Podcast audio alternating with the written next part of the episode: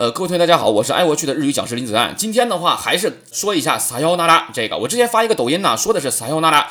那么很多人引发了很多同学探讨，撒腰那拉本身它就是再见的意思，它是分别时的一个寒暄用语，对吧？两个人分别了，撒腰那拉这样的感觉。那么有同学说了，老师再见不是什么加内、马达、马达内等等一些吗？是你跟亲朋好友说再见的时候，你肯定不说妈再见，你肯定不这么说，对吧？你会说妈拜拜。啊，行了，快走吧，是这样的吧？但你跟领导说话也这么说吗？说领导你快走吧，你这么说呀？你就得说呀啊，张经理再见再见再见，是吧？两个陌生人之间、客户之间啊，哎，王总再见，后会有期，是不是这样的呀？他一个比较郑重的说再见的方式。另外有些人说他有永别的意思，根据场合，对吧？再见了，我的爱人。